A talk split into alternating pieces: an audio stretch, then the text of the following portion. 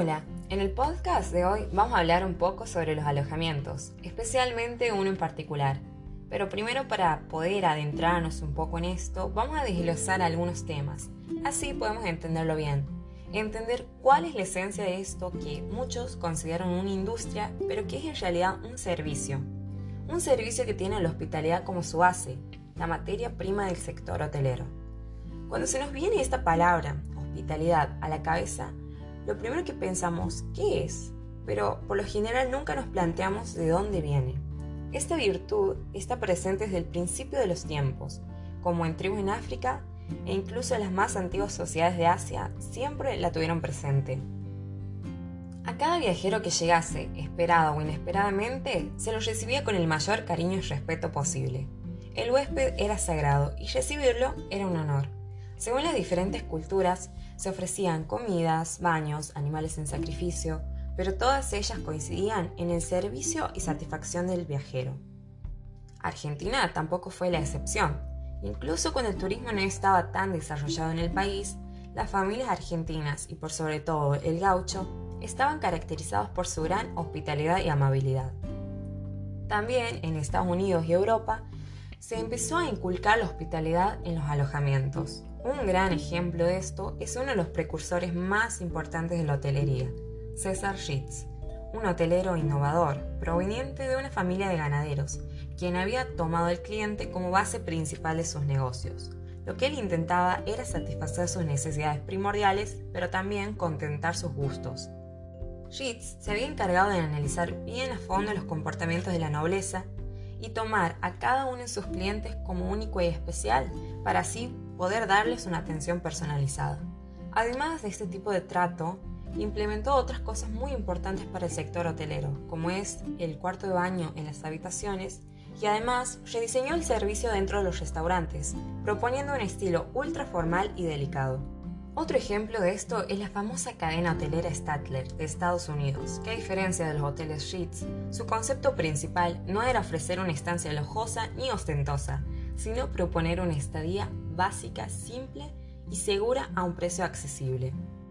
Si bien, como veníamos comentando, algunos precursores se centraban más en el lujo y otros en la accesibilidad, todos coincidían en la importancia de la atención al cliente, de los servicios adecuados un fuerte nivel gastronómico y sobre todo una buena experiencia para el cliente. De esta manera podría volver o recomendar su estadía. Se buscaba fidelizarlo de la mejor manera.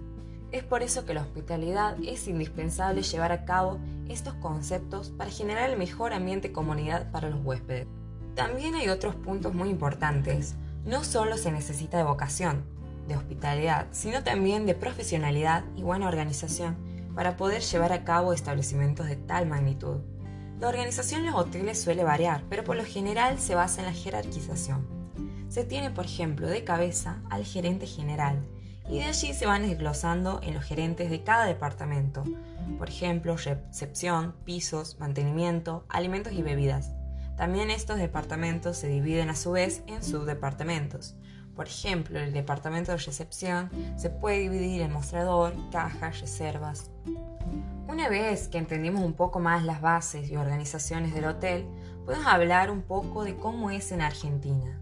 Antes había muchos, muchas posadas, después se abrieron pulperías, pero el primer hotel tradicional reconocido fue el Hotel Palace de Buenos Aires, fundado en la bella época con la finalidad de alojar inmigrantes.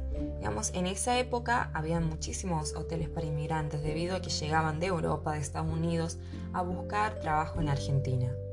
Desde ese momento empezaron a abrirse diversos hoteles alrededor del país, principalmente ubicándose en puntos de conexión del ferrocarril. En esos tiempos el transporte no era como ahora, no era tan fácil transportarse de un lugar a otro.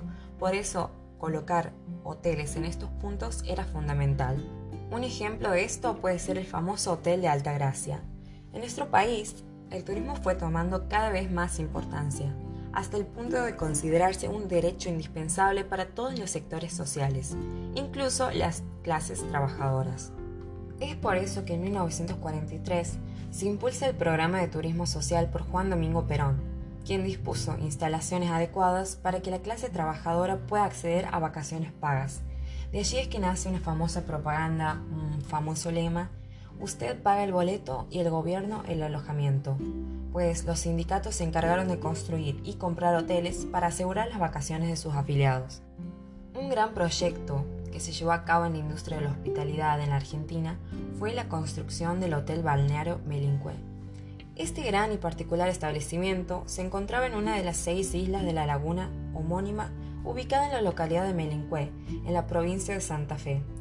Dos empresarios, Bartolomé Terzano y Articides Magenzani, decidieron en 1938 poner en marcha su proyecto. Buscaban aprovechar las aguas de su alrededor para practicar actividades como los baños termales, que eran muy importantes en la época, la ecoterapia, la helioterapia, el aislamiento y el reposo. Se pasaba de usar traje y corbata a shorts y ojotas en solo un segundo. Para llegar al establecimiento había que atravesar un puente de 1500 metros hecho de quebracho. Por esto mismo era una buena opción para aislarse de los centros urbanos. El hotel contaba con dos plantas, con 17 habitaciones cada uno. Poseía una usina eléctrica propia, pista de aterrizaje, pista de bowling y un comedor con orquesta. Los muebles del establecimiento eran de origen italiano y muy finos. Esto se debía a que el público destinado a su uso era gente muy importante de la clase alta. Sin duda este establecimiento fue muy particular. Era un lugar lleno de vida, grandes cocinas, gente de todos los países venían a alojarse allí, incluso estaban grandes voces del tango santafesino. Fue de los mejores momentos para el turismo en Melincue, hasta ese entonces, donde el turismo termal se ganaba el interés de la gente gracias a sus aguas y barros minerales especiales para tratamientos de belleza y afecciones reumáticas. Sin embargo, la gloria de este gran alojamiento no duró mucho. Lamentablemente, el hotel sufrió varios accidentes debido a inundaciones.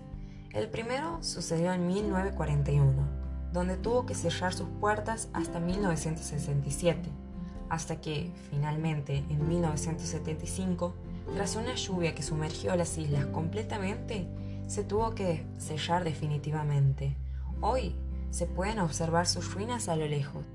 Aunque ya no cumpla su función primordial, se ha transformado en parte del paisaje, un atractivo que combina la naturaleza y lo urbano.